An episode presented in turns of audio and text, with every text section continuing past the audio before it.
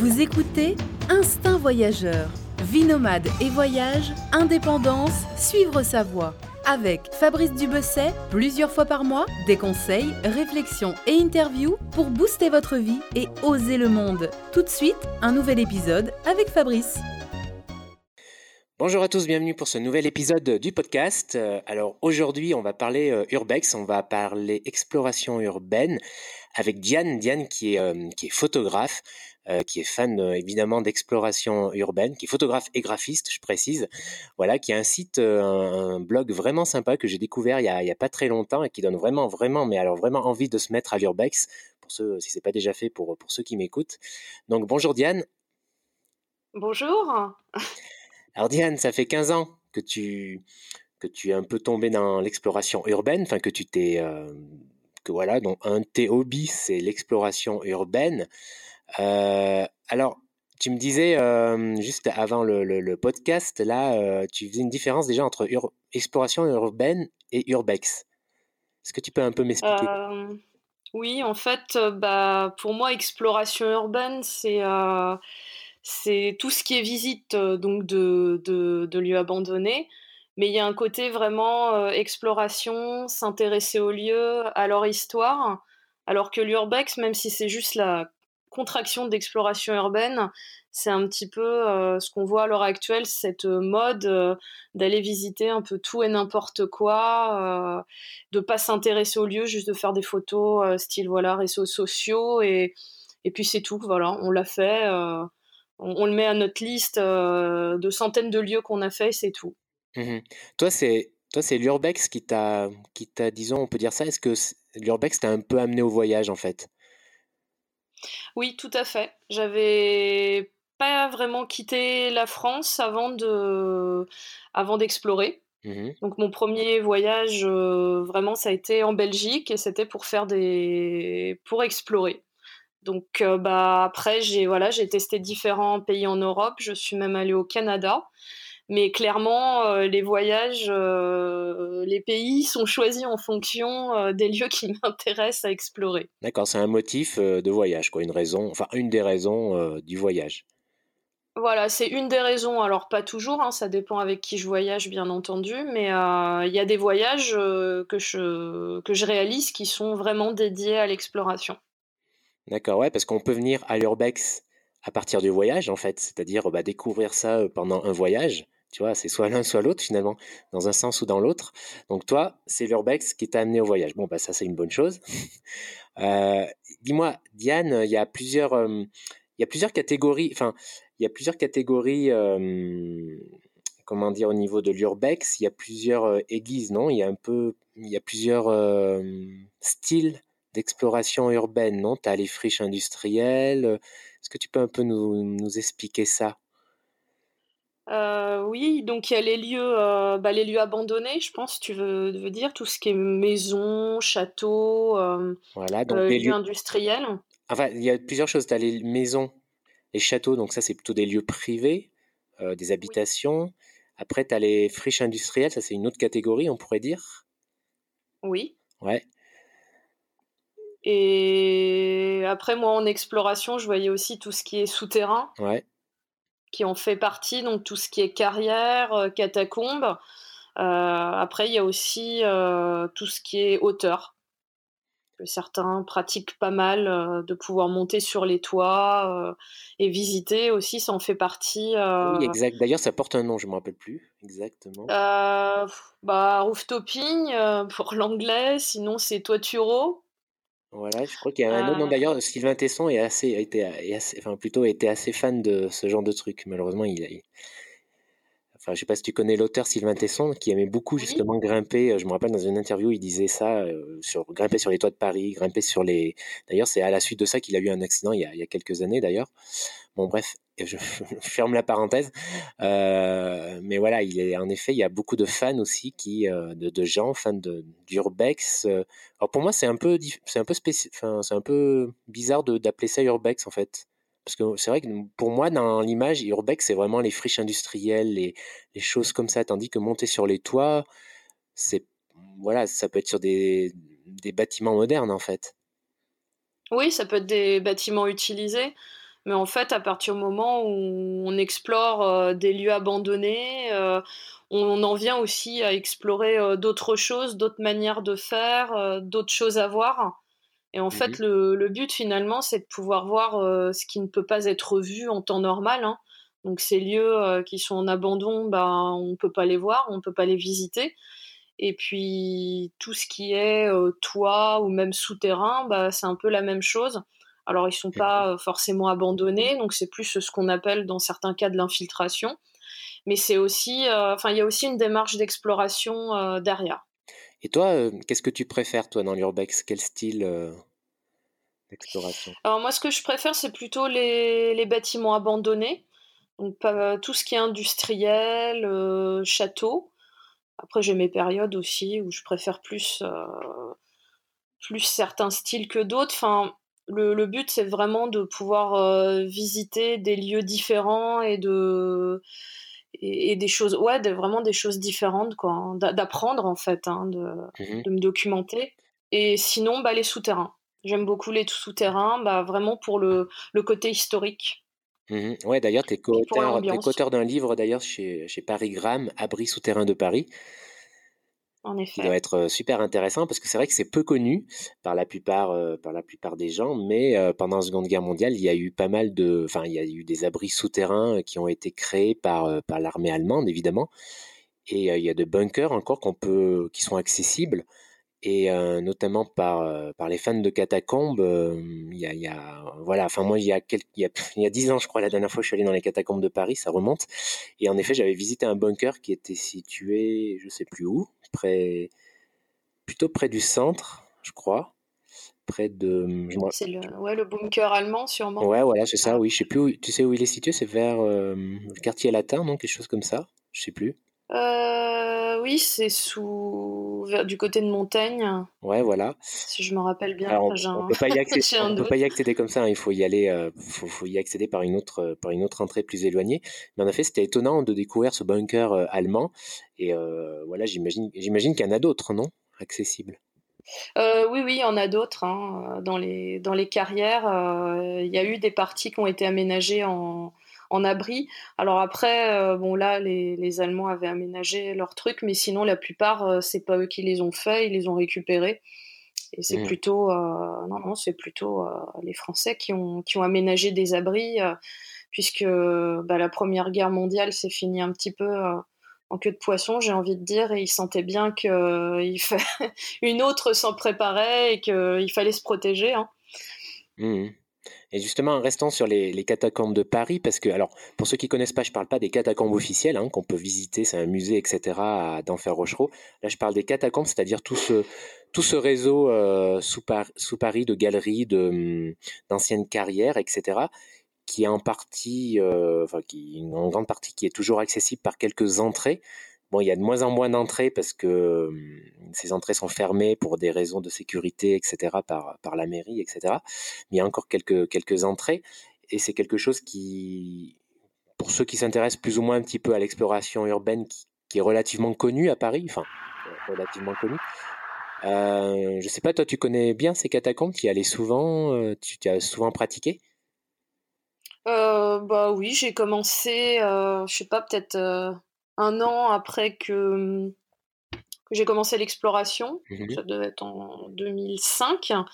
Euh, j'y suis, voilà, j'y suis descendue avec, euh, avec des amis.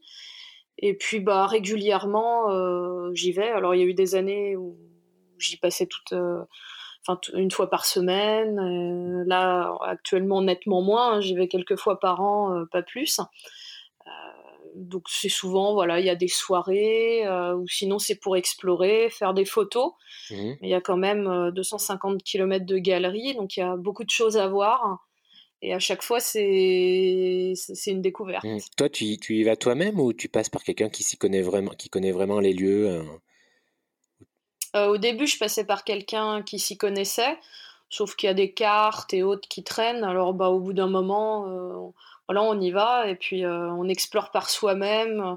Il y a les plaques de rue qui sont, mmh qui sont dans les galeries, donc au bout d'un moment, bon, bah, des fois ça arrive qu'on se perde, mais on arrive toujours à s'y retrouver. Hein. D'accord. Et, toi, ça doit te paraître, j'imagine que c'est très peuplé par rapport à d'autres sites urbex, j'imagine, les catacombes. oui, forcément. ça dépend à quel ça dépend à quel moment on y va, mais oui, par rapport à quand j'ai commencé, c'est nettement plus peuplé qu'avant. Il y a, enfin, surtout le week-end, euh, de toute façon, on croise toujours, euh, on croise toujours quelqu'un. Après, pour les, les lieux d'exploration, ça dépend lesquels. Ceux qui sont à la mode, euh, enfin, j'ai cru comprendre que dans certains lieux, il fallait faire la queue pour faire ses photos aussi. Donc, ah oui, même, même dans les catacombes. non, pas dans les catacombes, mais dans les friches. Il y a eu certaines friches qui ont eu des tellement de succès qu'il fallait faire la queue bon, ça, c'est un peu l'influence d'Instagram, hein, je crois. oui, oui, oui, de faire des réseaux sociaux. Voilà, qu'on des réseaux sociaux. Dans pas mal de lieux.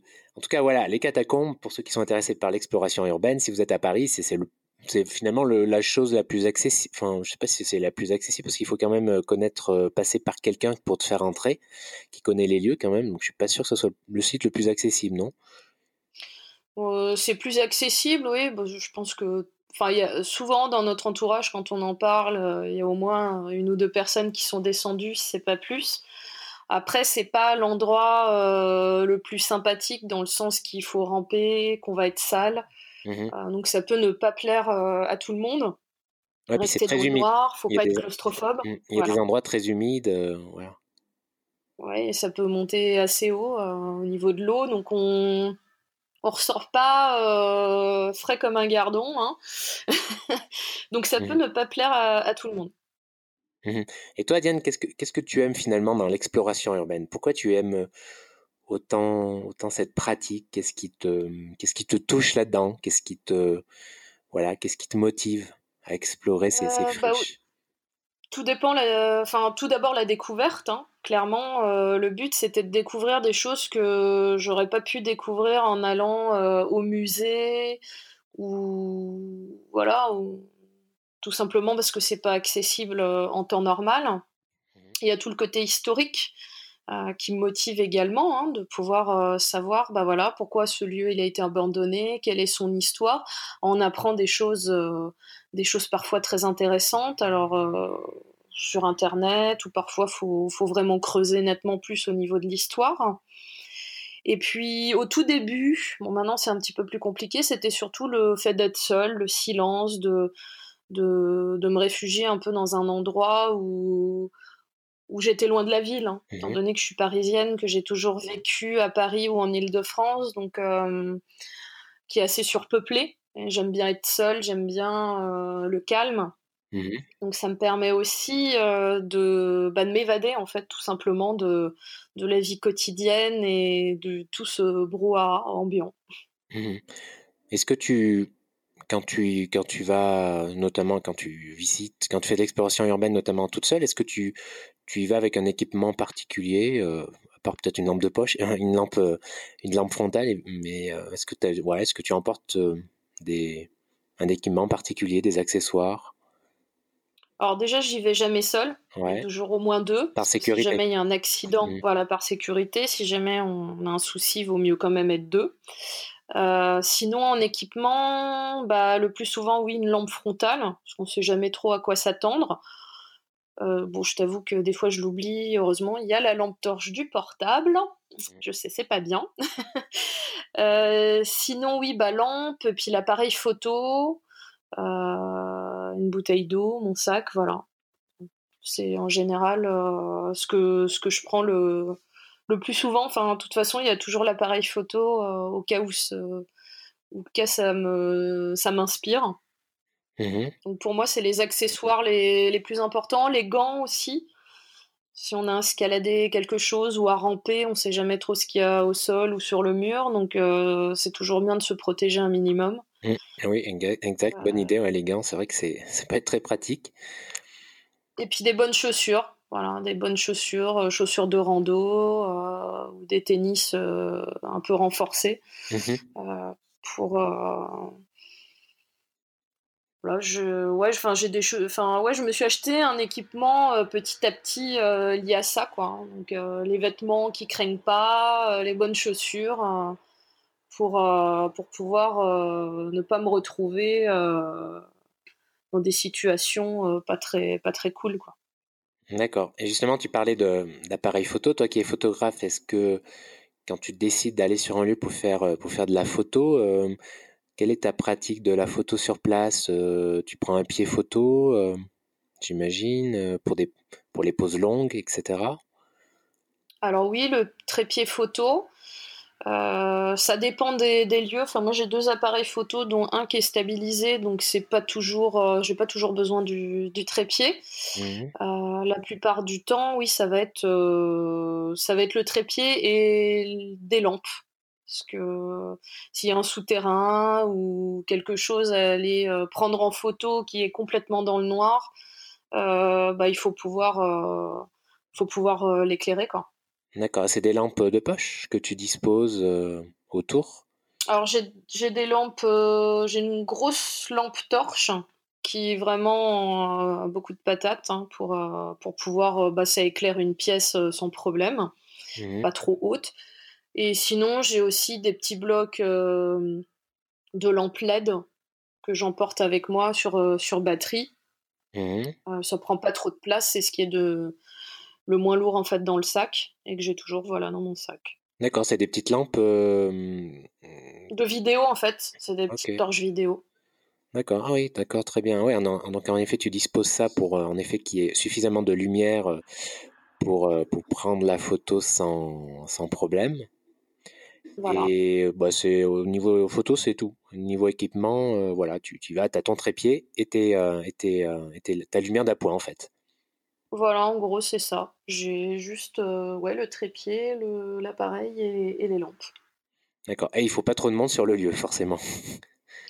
Oui, ça, euh, bon, alors après, euh, ça se gère. Hein. Déjà, quand, des fois, on est plusieurs. Enfin, quand on est deux ou trois et que le lieu est petit, bah, faut s'organiser.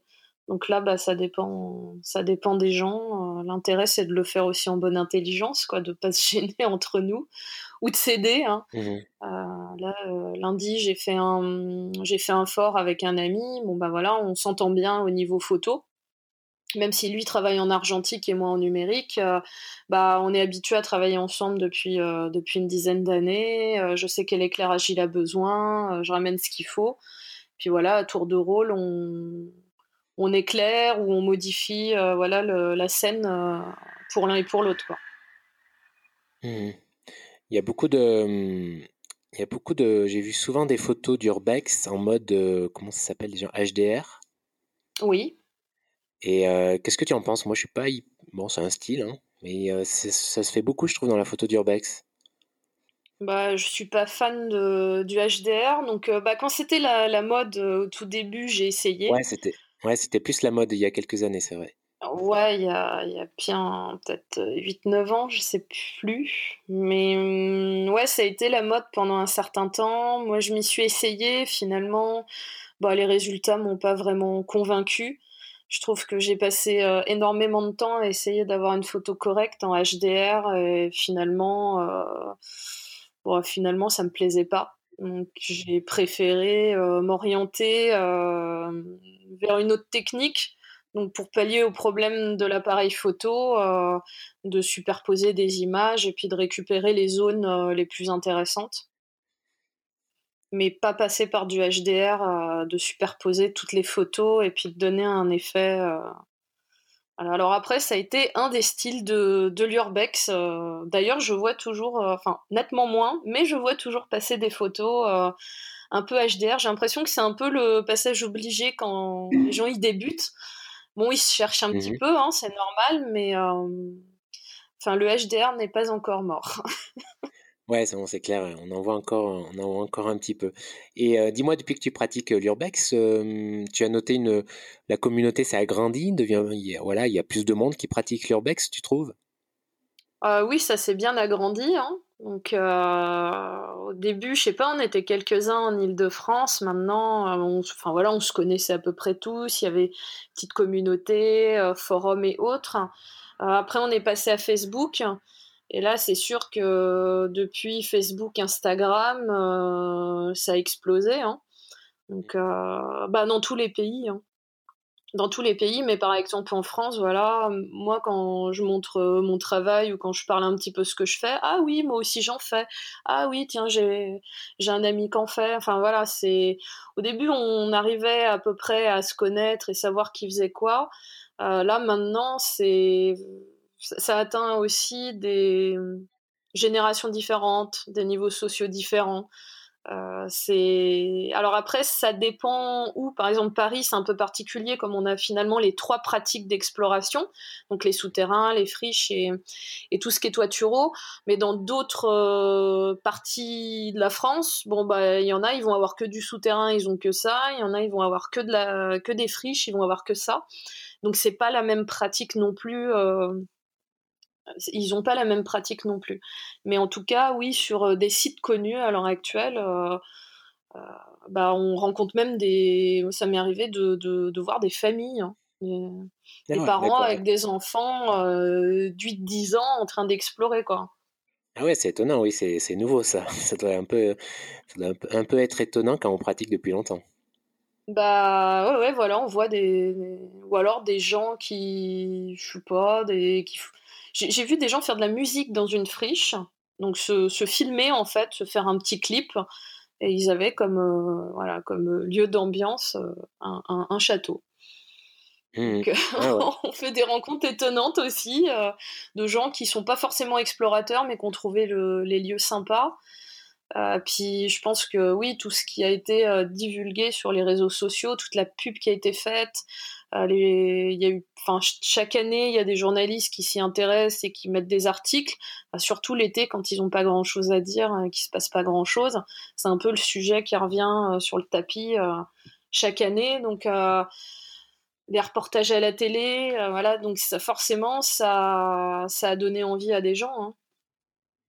Mmh et puis, tiens, parlons quand même d'un point important dans la pratique, c'est celui de la réglementation alors en France du moins.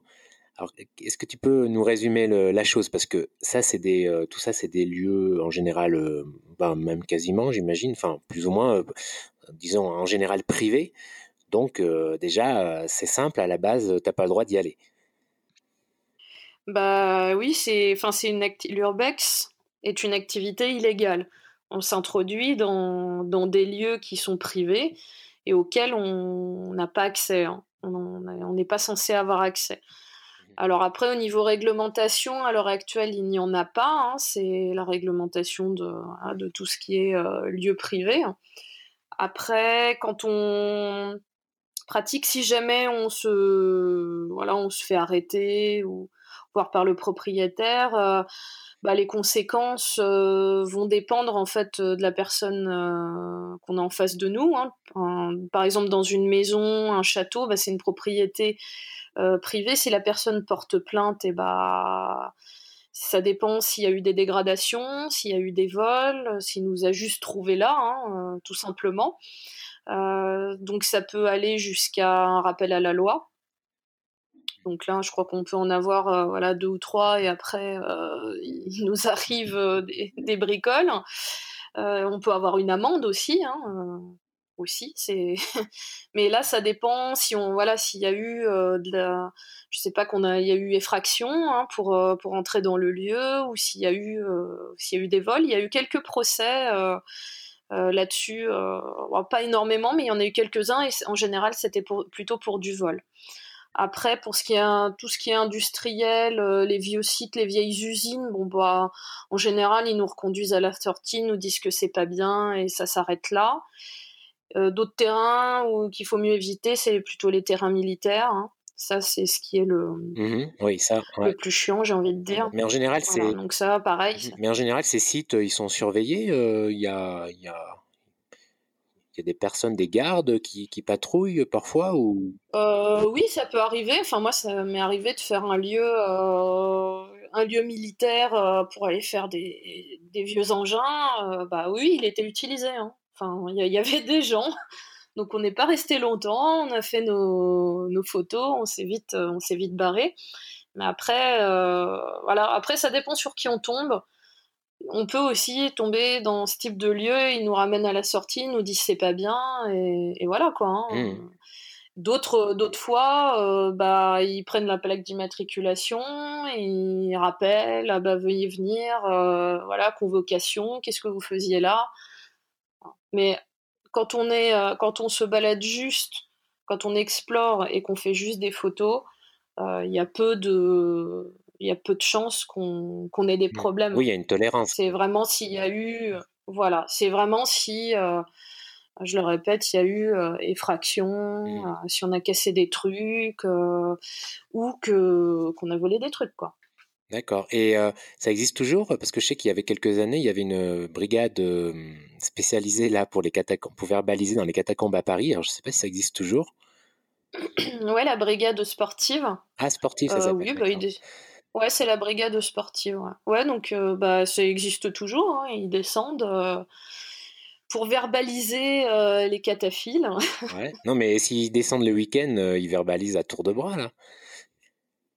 je sais pas s'ils descendent tous les week-ends. Moi, personnellement, je ne les ai jamais croisés. J'ai eu cette chance-là. Mais après, ils peuvent être au courant quand il y a des soirées.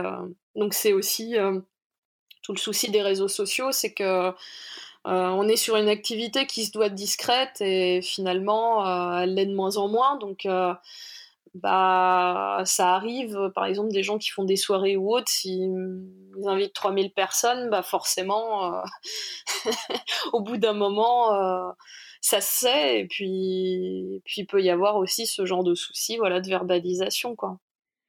Mmh d'accord. Et Ouais, bon, de toute manière, la, chose est rare, euh, j'allais dire. Et Diane, est-ce que quel site tu recommanderais, enfin quel site tu conseillerais euh, en Île-de-France, tu vois, un site euh, facilement accessible pour quelqu'un qui, pour un débutant de guillemets? Alors en Île-de-France, c'est un peu compliqué parce que quand j'ai débuté, c'est surtout la partie que j'ai que j'ai visitée. Hein forcément. Malheureusement, il y a très peu de sites qui, que j'ai réalisés qui existent encore. Euh, donc là, euh, proposer des, des sites, il reste plus grand chose en fait hein, de, de, ce que j'ai fait. Euh, là, actuellement, je m'y suis pas trop réintéressée. en usine ou autre, il reste plus grand chose. Donc c'est là, c'est compliqué de proposer voilà, peut-être tout ce qui est sanatorium. Euh, euh, il y avait celui d'un cours ou autre, mais je crois qu'il n'est plus accessible. Il me semble qu'il est loué pour des pour des films ou autres. Hein. Il me semble que c'est plus c'est plus forcément le cas. Enfin voilà, ça c'était quelque chose d'assez simple à faire et pas et pas prise de tête et pas trop dangereux. Mais sinon ouais en Île-de-France peut trouver quelques sites sur, euh, sur Internet, mais c'est pas. Voilà, ça va être des trucs assez dégradés, quoi. Mmh. j'avais fait une recherche il y a quelques temps et je me rappelle notamment euh, qu'il y a euh, vers Gonesse, là, vers l'aéroport, un, village un petit peu abandonné, enfin, avec des rues abandonnées, des... Je sais pas si tu connais cet endroit, je sais plus comment il s'appelle. oui, oui, j'y suis déjà allée, ouais.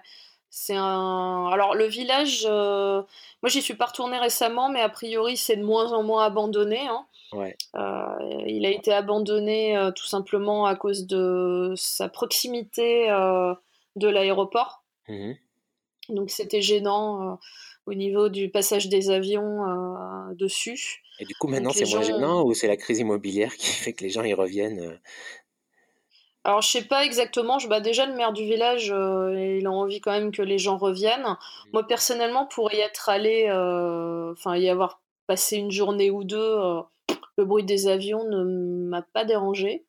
Après, je pense que c'est aussi ce qui est gênant, c'est plutôt tout ce qui est pollution.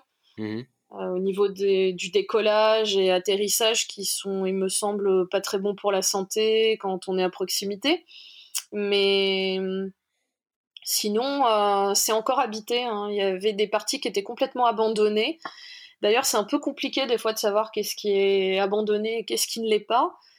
Euh, la deuxième fois où j'y suis allée, il y avait carrément une fête dans la salle des fêtes du, du village. Mmh. Donc, c'est quand même un peu utilisé. Hein. Mais oui, oui, je sais pas si c'est la crise immobilière ou autre, mais en tout cas, euh, dans mon souvenir, le maire essaie de faire en sorte que son village euh, puisse vivre, euh, puisse revivre, quoi. Mmh Mmh Là, justement, je pensais à un autre, un autre site, bon, qui est du coup celui-ci maintenant pas très, pas très confidentiel, assez connu. Tu sais, c'est tout ce qui est tout ce qui tourne autour de la petite ceinture à Paris. Oui. Il y, a, y, a, y, a, des portions qui ont été aménagées. Bon, ça c'est pas de l'urbex, et il y a des portions qui sont pas, qui sont, qui sont fermées au public en fait, qui sont laissées en l'état. Euh, plutôt vers l'est de Paris, notamment le tronçon entre un sud, le sud jusqu'au jusqu'au but de Chaumont.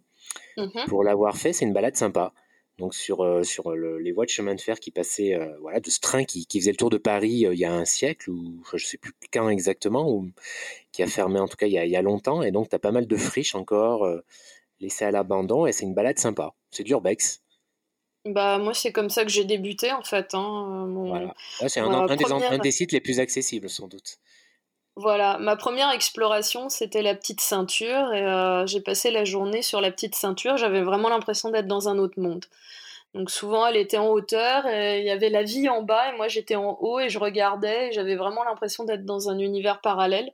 Les gens ne me voyaient pas, ils, ils levaient pas la tête. Hein, euh, c'était pas intéressant. Donc voilà, c'est alors par contre, elle a beaucoup changé, étant donné qu'en effet maintenant il y a des promenades, euh, promenades plantées un peu partout, et hum, clairement actuellement ils veulent euh, euh, la réutiliser au maximum. Du coup, bah il reste plus grand chose, il reste quelques petits tronçons. qui, qui, sont sympas à faire. Par contre, faire un grand tour comme avant, c'est plus possible.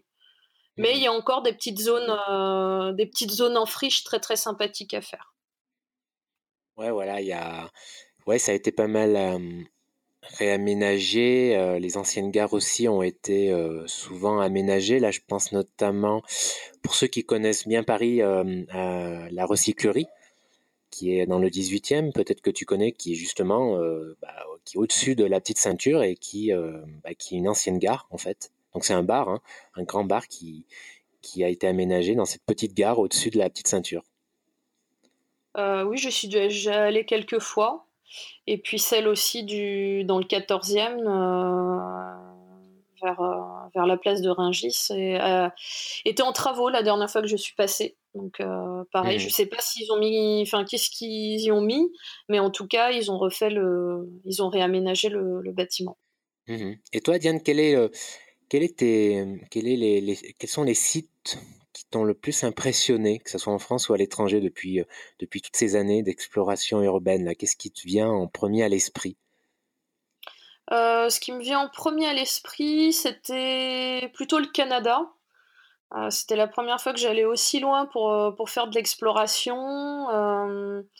C'était dans, dans, une période, voilà, en trois semaines, j'ai pris mon billet, euh, j'ai retrouvé des gens que j'avais croisés, euh, rencontrés en fait à Paris dans les catacombes. Mmh euh, du coup, je suis allée là-bas et j'ai fait un silo à grains. Ah ouais. Et ouais, c'est grand grand silo à grains qui normalement, enfin j'ai eu beaucoup de chance, il n'était pas souvent accessible et là c'était le, le, cas. On a fait le tour, hop, on a trouvé une entrée, on a visité, donc je suis restée 15 jours là-bas et je l'ai, je l'ai, je l'ai peut-être fait trois fois. Hein. Et c'était, ouais, c'était assez impressionnant. Le site était très grand. Et il y avait aussi un, élément, bon, c'est une histoire que je raconte assez souvent, mais, mais ça reste quand même la, plus belle pour moi. Un, un élément qui s'appelle le xylophone. Donc à l'extérieur, des gens, ils pouvaient parler ou appeler un numéro, et c'était censé se réverber dans le, avoir une réverbération de la voix dans le silo.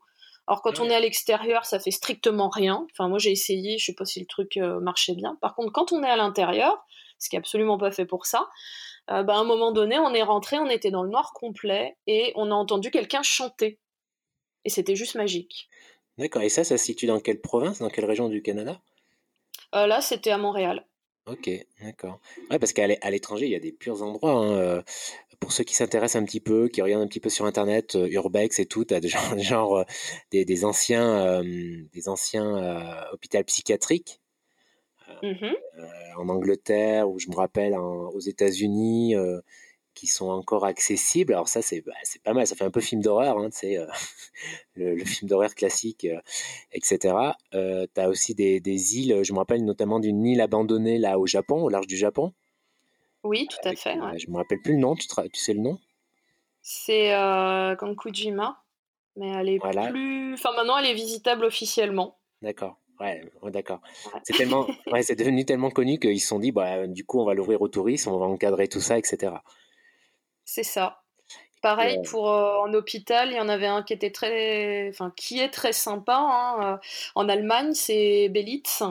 Mmh Et pareil, euh, il y a des parties qui sont maintenant ouvertes officiellement avec un, voilà, un passage, un ah visite guidée en fait. Hein. Ouais, ouais, j'ai appris ça il y a, il y a quelques mois j'étais un peu choquée de, voir à quoi ressemblait le site maintenant et que tout était. Euh, enfin voilà, ça reste abandonné, mais. Ça enlève du charme. Côté... Oui, non, mais ça, ça ouais, voilà. de charme, quoi. C'est clair. Euh. Surtout que. c'est parfois, oui. C'est parfois l'évolution de, de, de, de, ce genre de site, hein, de, de sites. Soit ils sont détruits complètement au bout d'un moment pour euh, voilà on construit quelque chose à la place ou on nettoie tout soit en effet euh, certains sites sont comme ça utilisés euh, on utilise on les utilise pour voilà dans un but touristique hein, simplement bah oui surtout que là c'est très peu de enfin je crois qu'il y avait une quarantaine de bâtiments, donc ils doivent en faire visiter seulement quelques-uns, hein, parce que sinon c'est long à faire. Mais il y avait tout un réseau de souterrains qui reliait tous les bâtiments. Donc c'était euh, assez intéressant de rentrer dans un, de ressortir par l'autre. Enfin, au niveau exploration, c'était c'était plutôt euh, plutôt complet. Mmh Et tu as aussi les. je ne sais pas si tu connais, si tu as pratiqué, il y a aussi un petit peu toutes les, tous les grands ensembles soviétiques dans les, en Europe de l'Est qui ont été abandonnés, des complexes militaires ou, ou pas, ou hôteliers. Euh, je ne sais pas si tu as visité certains de ces endroits dans cette région du monde. Euh, non, j'y suis pas allée. J'ai juste été en Ukraine pour faire Tchernobyl. Ah oui, ouais, bah, ouais, pour le coup, c'est de l'urbex aussi. Euh. Et alors, c'est comment, enfin, ça se visite facilement, Tchernobyl. D'ailleurs, question, il y a encore, il y a quand même encore de la radioactivité. oui, oui, il y a de la radioactivité. Hein. Donc c'est un petit risque quelque part, même si tu restes pas longtemps, c'est un petit, ouais, tu te prends quand même. Mmh, ça dépend où on va, mais ce qu'on nous fait visiter euh, est net. Alors c'est nettement plus radioactif forcément que ce qu'on a en France. Hein, j'ai fait des mesures avant de partir euh, pour comparer. Bon, c'est nettement plus haut, mais ça reste, euh, ça reste tout à fait correct sur deux jours de visite. Hein. sachant que les gens qui nous font visiter, eux, sont là à l'année. Donc il y a sûrement des moments où ils ont, enfin, ils ont un dosimètre et euh, et bah voilà, au bout d'un moment, ils ont eu leur dose. Je pense qu'ils ne peuvent plus travailler là-bas, mais euh, il reste quand même nettement plus de, temps à l'année que nous, et pour l'instant, ça pose pas de soucis. Donc euh, non, non, on a de la radioactivité, mais ça va. Après, oui, ça se fait entre guillemets facilement, bah, c'est payant. Hein. donc le faire en, en mode urbex à déconseiller, c'est quand même une zone dangereuse. Certains l'ont fait, mais clairement, euh, voilà, c'est quand même une zone où il y a des militaires, euh, voilà, où on doit passer, euh, il y a des checkpoints dans les différentes zones. Mmh Donc c'est pliant, c'est un certain coût. on peut le faire en groupe avec plein plein de gens ou le faire en petit comité. Donc voilà, on réserve. donc il y a plusieurs agences, on réserve nos dates, on dit ce qu'on a envie de faire, les lieux qu'on a envie de visiter. Donc c'est pas vraiment de, voilà de l'urbex proprement dit. Hein, on nous laisse aller dans, dans des lieux, mais c'est quand même c'est quand même encadré. Mmh. Voilà, c'est quand on rentre vraiment dans la zone, ils regardent nos, nos passeports, on est inscrit sur une liste, donc c'est quand même assez carré. Mmh ouais, la zone, c'est Pripyat, hein, c'est la, la, petite ville qui a été évacuée. Ouais, alors après la zone, il y a aussi la zone des 30 km mmh autour de Pripyat. Donc là, déjà, c'est là que quand on rentre, et, voilà, et on doit montrer pas de blanche, qu'on a bien réservé, que c'est bien tout, tout est OK. Mmh et après, on a re un checkpoint quand on rentre dans Pripyat. Euh, et quand on en ressort, on est aussi testé euh, pour la radioactivité. Alors, on est testé avec des appareils qui datent des, des années 60-70, qui, à mon sens, ressemblent plus à des jouets qu'autre chose. Voilà, j'ai demandé à un, ben, militaire si vraiment l'appareil était en état de marche, il a rigolé. Donc, je ne sais pas comment le prendre, mais. Euh, d'accord, c'est rassurant tout ça. Voilà, enfin. Et toi, tu as, ton compteur geyser? T'en as un? Euh, oui, oui, je me suis fait prêter un compteur Gégère. Alors euh, bon, euh, c'est pareil, c'est pas une, c'est pas une science exacte. Hein. donc la personne qui nous a fait visiter en avait un, une autre personne avec qui j'y suis allée en avait un et moi j'en avais un. On n'avait pas toujours les mêmes mesures. Euh, donc euh, le seul truc où ils étaient tous d'accord, c'est quand on avait trop de radioactivité. Ça, on était tous d'accord de ce côté-là. Mais par contre, les mesures étaient un peu, euh, étaient un peu différentes. Mmh. bien sûr, on s'est amusé aussi à aller bah, tester, voir là où on en avait plus, le plus, hein, jusqu'où on pouvait monter. Hein, j'ai envie de dire. Mmh.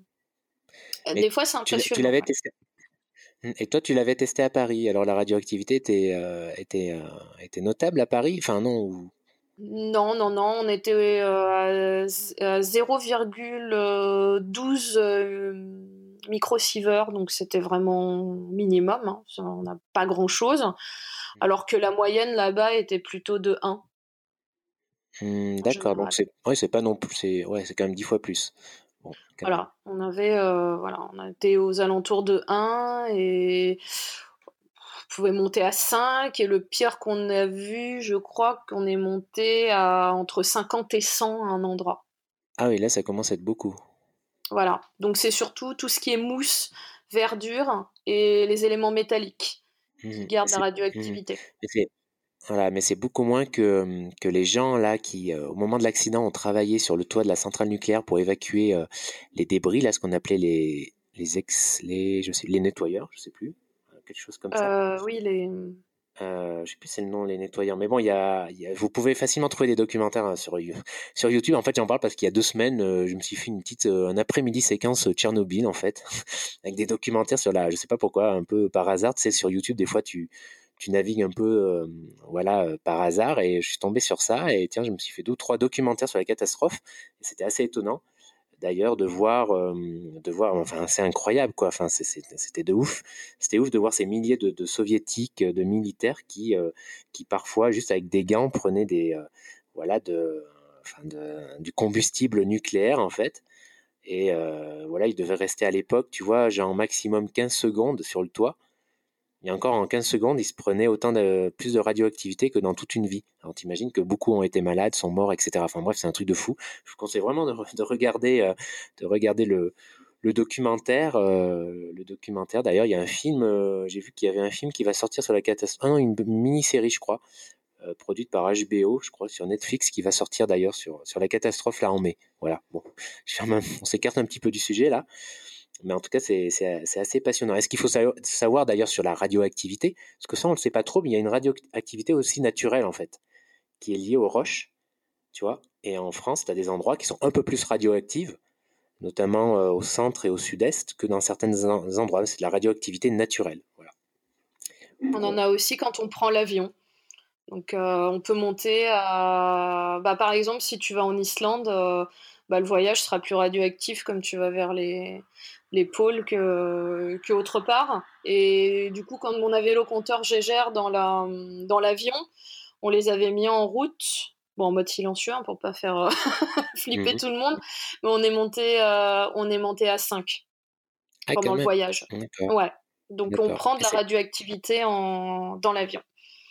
D'accord, mais c'est parce que tu es plus près de l'espace, donc tu es moins protégé, euh, notamment. oui, oui, je, je pense, ouais, c'est. Puis oui, bah il y a tout ce qui est radioactivité naturelle, hein, c'est normal d'en avoir et on en prend aussi euh, nous euh, d'une manière générale. Mais bon après c'est de toute façon là la dose qu'on se prend en deux jours à Tchernobyl, elle est elle est minimum, elle est elle est même pas celle d'un travailleur du nucléaire en France quoi. D'accord. Donc ça a quand même beaucoup ça a quand même beaucoup baissé depuis la catastrophe quand même. Mmh. Oui, oui, tout à fait. Après, ça dépend à quel, je pense, à quel moment on y va. S'il y a du soleil, du coup, ça fait chauffer tout ça, il y a tout qui ressort, donc c'est pas très bon. Euh, donc, je... faudrait tester l'été, mais je pense que c'est mmh. c'est plus chaud. Un, compteur geyser, peut-être quelque chose. J'en ai jamais parlé dans, dans, mes articles sur les accessoires euh, à mettre dans son sac à dos en voyage. Mais bon, pourquoi pas si vous avez un petit peu de place. Ça peut être sympa à voir. Enfin, moi, j'en ai pas personnellement. Par contre, quand il y a eu la catastrophe au Japon, il y en a eu beaucoup mmh. qui ont été produits. Donc, il y a moyen d'en trouver. Mais c'est quand même assez onéreux. Hein. C'est quand même une centaine d'euros. Hein, en accès. Ouais, ça pas. Ouais, c'est quand même. Ouais, quand même assez. En effet, ouais, c'est quand même assez onéreux. en, en, plus, c'est pas forcément une bonne idée dans le sens où euh, bon après si le mec il est très euh, si le gars il est voilà il, peut un peu un peu tomber dans la parano euh, dans la dans le para dans la parano à tout en sortir son compteur geyser enfin bon Ouais, c'est clair. Pour la tranquillité du voyage, disons, c'est peut-être pas une super idée. Très bien, bah revenons un peu plus vers l'urbex là. enfin, même si c'était de l'urbex, hein, toujours Tchernobyl. Donc voilà, tu m'as dit, c'était cette histoire du silo au Canada, un de tes, meilleurs euh, souvenirs. Euh, est-ce que tu en as un autre? Mmh.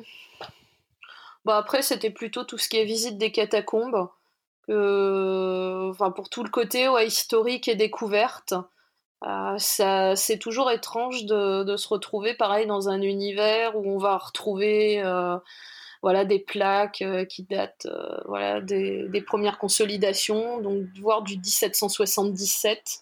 Euh, des, marques qui datent vraiment de bah, d'il y a très très longtemps quoi. Hein. Mmh. Donc c'est des marques de l'histoire, de retrouver aussi des, des, petits graphes ou des inscriptions de gens qui sont passés pendant la guerre. et puis de voilà il y a des zones aussi. Euh, pendant la Révolution française, euh, donc qui, qui, ont été modifiées, les plaques n'étaient pas les mêmes. Donc voilà, il y a plein de euh, d'instants d'histoire. donc à chaque galerie, en fait, on se retrouve on se retrouve dans une autre dans une autre année, dans un autre siècle, et du coup, c'est, enfin, pour moi, c'est impressionnant. Mmh, mmh. clairement, clairement, clairement. Et tu as, est-ce que tu as un site là qui vient à l'esprit pour celui qui veut qui veut un peu débuter euh, en urbex, là, qui veut se renseigner, un site ou un groupe Facebook euh? Euh, un site ou un groupe Facebook bah, Les groupes Facebook, ils sont pas. Enfin, il y en a pas mal hein, en tapant urbex. Hein. Mmh. c'est pas un souci. Par contre, pouvoir trouver des lieux sur ces groupes, plutôt trouver des, des, gens avec qui explorer que trouver des lieux. Hein parce que les clairement ils sont pas mis ils sont pas mis enfin les gens ne mettent pas où c'est hein. euh, donc même il y a des, des, des sites par euh, enfin des groupes par région. Donc euh, des fois ça peut donner des petits indices où se trouve telle ou telle chose. Mmh. parce que alors le groupe Île-de-France. Mmh, parce que les gens partagent pas les gens partagent pas les endroits. En fait c'est parce qu'ils veulent que ça reste confidentiel qu'il n'y ait pas trop de monde c'est ça? Oui. Alors à la base c'est bah, c'est pour que ça reste confidentiel. Déjà, c'est des endroits dangereux, donc euh, c'est pas top de les divulguer. Mmh euh, après, c'est pour leur conservation, dans le sens que, euh, voilà, pour pas donner des idées à certains d'aller d'aller bah, d'aller casser les lieux, hein, tout simplement.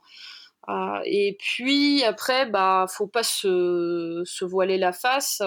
je pense que à l'heure actuelle, dans beaucoup de cas, c'est plutôt vouloir se garder le lieu pour soi euh, et puis dire bah, moi j'ai été le premier à le faire ou enfin voilà il y a un côté égocentrique plutôt que d'envie de, de, garder le lieu tel qu'il est quoi.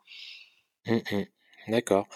Bon bah écoute Diane euh, avant de terminer ce podcast là parce que ça fait un petit moment qu'on parle euh, est-ce que tu as, as, un projet d'exploration bientôt sous, sous, la main bah, j'ai des projets oui. Alors pour l'instant enfin c'est que des idées de. Enfin, c'est que des, des, ouais, des idées de projet. Euh, là, déjà, en début d'année, j'ai été au Japon. Donc, j'ai réalisé un rêve de pouvoir aller au Japon et en plus de pouvoir faire un peu d'exploration. donc, j'ai bah, vu des lieux euh, différents de, de, ce que j'ai pu voir en Europe. Euh, j'ai pu faire un, un parc d'attractions abandonné. C'était quelque chose que j'avais jamais fait. Ah ouais, c'est sympa, sympa. Voilà, quelques... Donc c'est aussi de trouver des lieux euh, bah, que j'ai jamais fait, genre voilà, parc d'attractions j'avais jamais fait, alors qu'une usine, voilà, j'en ai fait plein. Euh, donc voilà, c'est trouver des lieux euh, bah, que j'ai pas, j'ai pas eu l'occasion de visiter. Sinon, clairement, bah, j'ai, j'ai, j'ai envie de visiter d'autres choses dans, dans le monde, quoi. L'Europe ou autre, bon, c'est intéressant, mais c'est un peu vu et revu. Donc c'est plutôt, voilà, aller un petit peu plus loin et, et, puis avoir le, plaisir de voyager en même temps.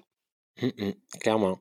C'est un bon moyen en effet de, de, lier, de lier les deux, puisque c'est un voyage, c'est finalement c'est un voyage géographique et un voyage dans le passé également en fait. Puis je m'intéresse aussi à tout ce qui est à plus ce qu'on appelle le dark tourisme. Donc euh, c'est aussi un peu euh, voilà tout ce qui est cimetière. Euh, donc c'est toujours un peu lié aussi à, à l'histoire, mais j'aime bien les lieux. Bah, Tchernobyl fait un peu partie du dark tourisme aussi avec mmh. tout ce qui est radioactivité. Donc voilà des lieux. Alors ça peut être aussi des musées ou autres. Par exemple, bon c'est peut-être ça peut paraître idiot, mais un de mes rêves est d'aller à Auschwitz quand même. Parce que je trouve mmh que c'est important, c'est un lieu important à, à faire.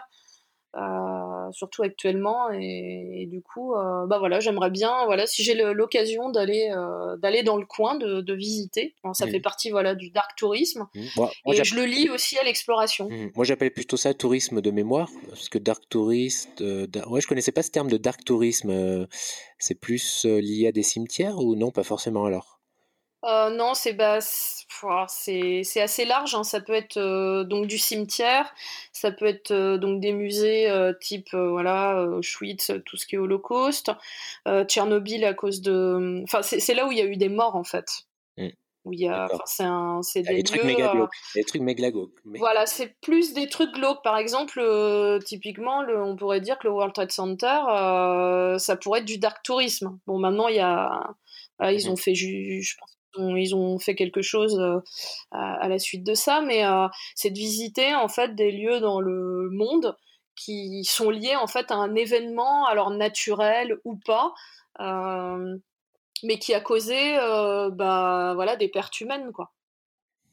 Mmh, mmh. ouais, ouais. Je vois par exemple au Cambodge, D'accord. Au Cambodge, ça pourrait être par exemple les Killing Fields, pour ceux qui connaissent, à Phnom Penh, c'est là où il y a eu beaucoup de, où, les Khmers rouges ont massacré euh, un grand nombre de d'habitants. Tu as aussi une prison, là, un ancien collège qui avait été, euh, qui avait été transformé en prison où, on torturait euh, les opposants au régime, qu'on peut visiter maintenant complètement, tout à fait hein, à Phnom Penh.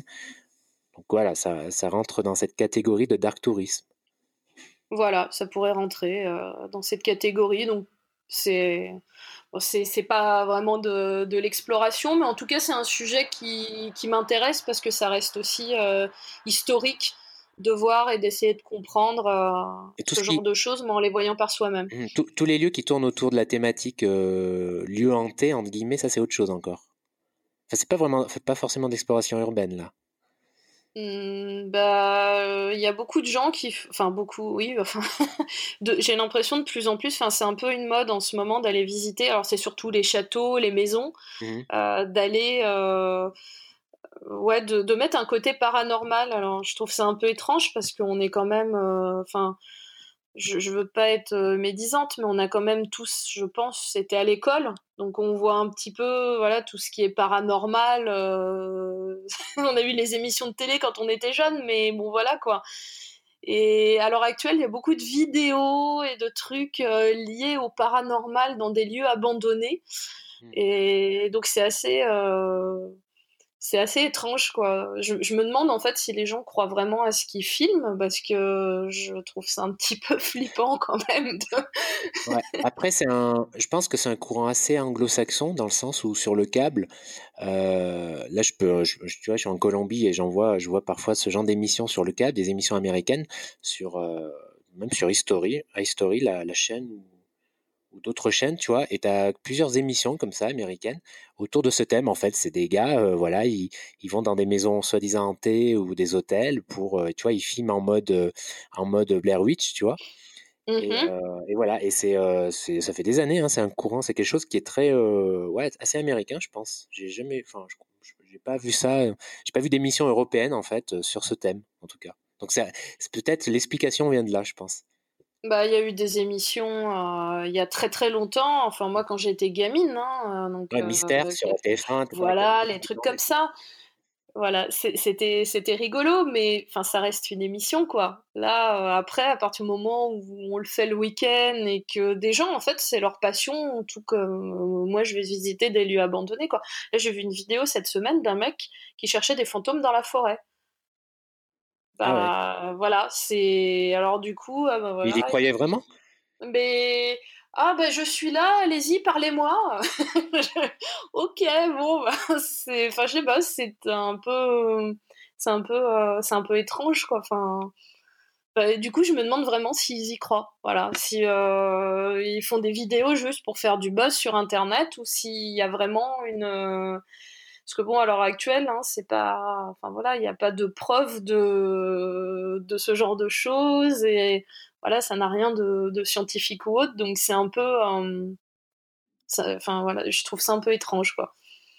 Ouais, tout à fait. Puis même, enfin, à la limite, même s'il y avait des preuves d'existence de ce phénomène, ça ne veut pas dire que c'est lié à une vie après la mort, que c'est une manifestation, euh, tu vois, d'êtres qui sont morts. Ça peut être une espèce d'énergie, tu vois, qui se matérialise. Enfin bon, après, est-ce que c'est est-ce que c'est du paranormal là? Bon, tu vois ce que je veux dire C'est pas forcément des fantômes entre guillemets quoi. Bah, c'est surtout que dans les vidéos, genre ah, j'ai vu un personnage ou j'ai vu quelqu'un, j'ai vu une ombre, j'ai vu un truc, je vois des photos et autres, et la plupart du temps, c'est genre il y a de la poussière sur le capteur. Bon, c'est des problèmes, euh, voilà, c'est assez basique, physique, de euh, tu n'as pas nettoyé ton appareil photo, ou il y a eu un truc de lumière à un moment donné. Enfin, c'est pas, voilà, c'est pas ce qu'on appelle. Euh, mmh Donc après, je sais pas, peut-être que les gens aiment bien se faire peur et se dire, ah ouais, super, machin. Mais en tout cas, c'est quelque chose que je vois de plus en plus dans les friches. J'en ai pas croisé moi personnellement, mais que je trouve un petit peu, un petit peu étrange, comme, comme, pratique. Mais bon. En tout cas, là ici à Bogota où je suis, tu vois, il y a au sud un, hôtel qui est, sans doute, euh, qui a la réputation d'être l'hôtel le plus hanté euh, du pays. Et euh, alors là, je crois qu'ils l'ont réaménagé en musée où ils sont en train, mais pendant un moment, il était abandonné. Et cet hôtel, en fait, c'est un petit hôtel qui est, qui est situé donc en dehors, en dehors de la ville et qui est situé en face d'une grande cascade, une grande chute d'eau. Et en fait, pendant des années, hein, c'était un endroit où les gens venaient se suicider il se jetait, tu vois, dans, du haut de la falaise. Hein. Ça fait une chute, une bonne chute. Et souvent, c'était des gens qui, ou des femmes plutôt, qui, euh, enfin des mecs ou des femmes qui venaient là, euh, notamment euh, suite à des, à des déceptions sentimentales. Ils venaient se suicider là. Que je rigole, c'est pas marrant, hein. mais ils venaient se suicider là. Et là, c'est réel pour le coup. Hein. C'était un endroit, voilà, où les gens venaient se suicider, peut-être encore maintenant, je sais pas. Et du coup, l'hôtel qui était juste en face, avait la réputation d'accueillir, de voir passer ces âmes, ces âmes qui revenaient, qui revenaient. Voilà, c'est c'est pendant longtemps c'était le site un, site urbex justement paranormal ici. Ah d'accord, ouais, ben, j'ignorais, tu vois, mais après ça fait une belle histoire. Hein. Ah oui, c'est clair. Mais voilà, un peu comme la forêt aussi au Japon, là, la forêt où les gens vont se suicider. Ah oui, bah voilà, par exemple, ça, ça fait partie de Dark Tourisme, d'aller euh, visiter ce genre de choses. Mmh. Voilà. Mais bon, c'est. Mmh, ça reste étrange, peut-être, parce que j'ai jamais. Euh, j'ai jamais vu de. Enfin, moi, j'ai pas eu d'expérience euh, particulière paranormale, quoi. ou que je peux juger paranormal, ou que. Voilà. En, en 15 ans. Très bien. Bah écoute, on va finir sur, ce, sur ces histoires de fantômes. Euh, on euh, finalement, c'était Urbex au début, mais on est parti sur les histoires de fantômes à, à la fin. C'est un peu le, parfois les imprévus du, podcast, euh, même s'il y a un lien entre, entre tout ça, entre tout ça. Bon, bah écoute, Diane, merci. Enfin, avant de te dire au revoir, plutôt, je rappelle, je rappelle que tu as, que tu es le co-auteur de chez Parigram d'un ouvrage de photos qui s'appelle euh, Abri souterrain euh, de Paris. Tu as aussi euh, auto-publié un livre qui s'appelle Passé décomposé. Donc c'est des photos d'exploration, d'exploration de lieux abandonnés. Tu m'as dit, en fait c'est un, c'est un peu c'est c'est un, style, c'est un peu spécial parce que c'est des photos donc que tu as prises et que tu as réhumanisées, c'est ça? Oui, je, me mets en fait en, enfin, je me mets sur les photos donc soit par photomontage, soit par euh, euh, en prenant les photos directement. Donc c'est des projets un petit peu plus euh, graphiques. où je, voilà, je réhumanise les lieux, où je, enfin, où je mets toutes, les, toutes mes idées, tout ce, que, ce qui peut me passer par la tête, en fait, dans ces lieux. Donc, il y a plus un côté poétique.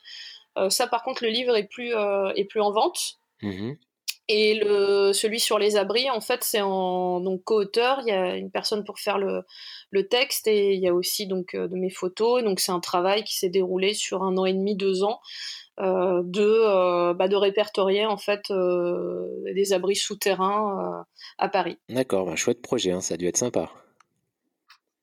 Tout à fait, ça m'a permis de visiter beaucoup de choses, de découvrir pas mal de choses et même les gens qui possédaient ce type d'abri n'étaient pas forcément au courant, donc il y a eu, de, bah, il y a eu des découvertes aussi pour eux.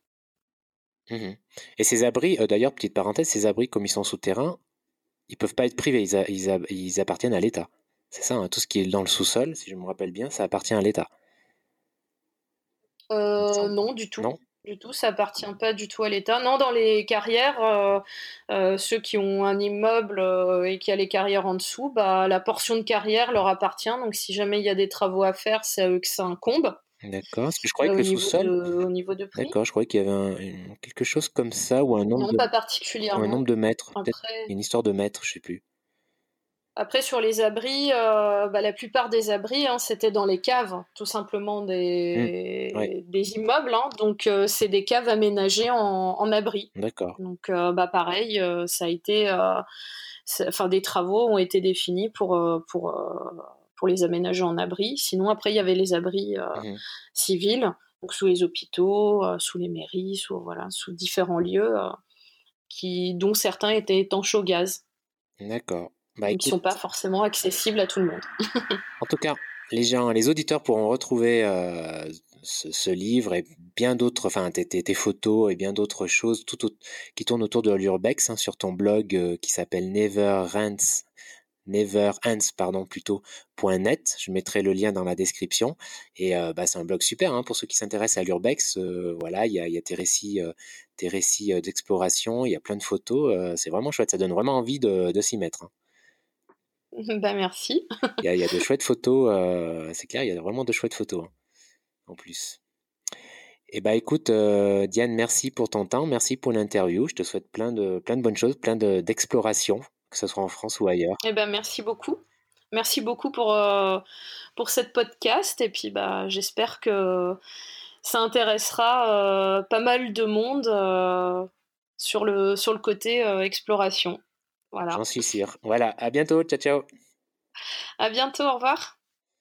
Merci d'avoir écouté ce nouvel épisode du podcast Instinct Voyageur euh, jusqu'au bout et j'espère que bah, vous aurez ainsi découvert euh, une nouvelle pratique, l'urbex, et peut-être que ça va vous donner euh, envie de, eh bien la prochaine fois, voilà, pas forcément en voyage, hein, mais comme vous l'aurez compris en France, voilà, de, vous y mettre. En tout cas, vous l'aurez compris, c'est découvrir, c'est aussi découvrir un autre monde en fait, un autre euh, univers. Et avant de, nous quitter, j'en profite pour vous parler d'Ulysse. Euh, Ulysse, euh, en fait, c'est un site sur lequel vous pouvez acheter vos billets d'avion, c'est français. Et en fait, je vous en parle parce que la particularité d'Ulysse, c'est que vous pouvez, eh bien, en fait, acheter un chèque cadeau, billet d'avion, à offrir et donc la personne en fait qui va recevoir ce chèque cadeau eh bien va pouvoir acheter voilà les billets d'avion qu'il veut quand il veut etc et je trouve que c'est un bah, pour le coup c'est vraiment un cadeau parfait euh, euh, pour, pour un voyageur. Voilà je vous mets le lien dans la description. Vous tapez sur Google hein, Ulysse billets d'avion etc voilà comme d'habitude eh bien on se retrouve dans deux semaines pour une prochaine interview. Et d'ici là eh bien je vous souhaite le meilleur. Bonjour chez vous. Et à bientôt. Ciao ciao